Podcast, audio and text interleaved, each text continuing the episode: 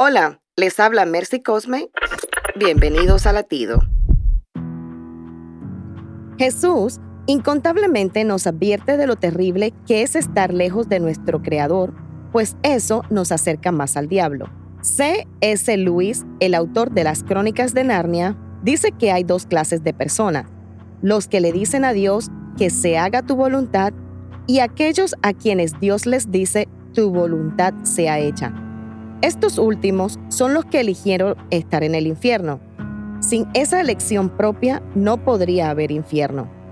Mateo 25, 41 dice, Luego el rey dirá a los que estén a su izquierda, apártate de mí, los que merecieron la condenación, váyanse al fuego eterno.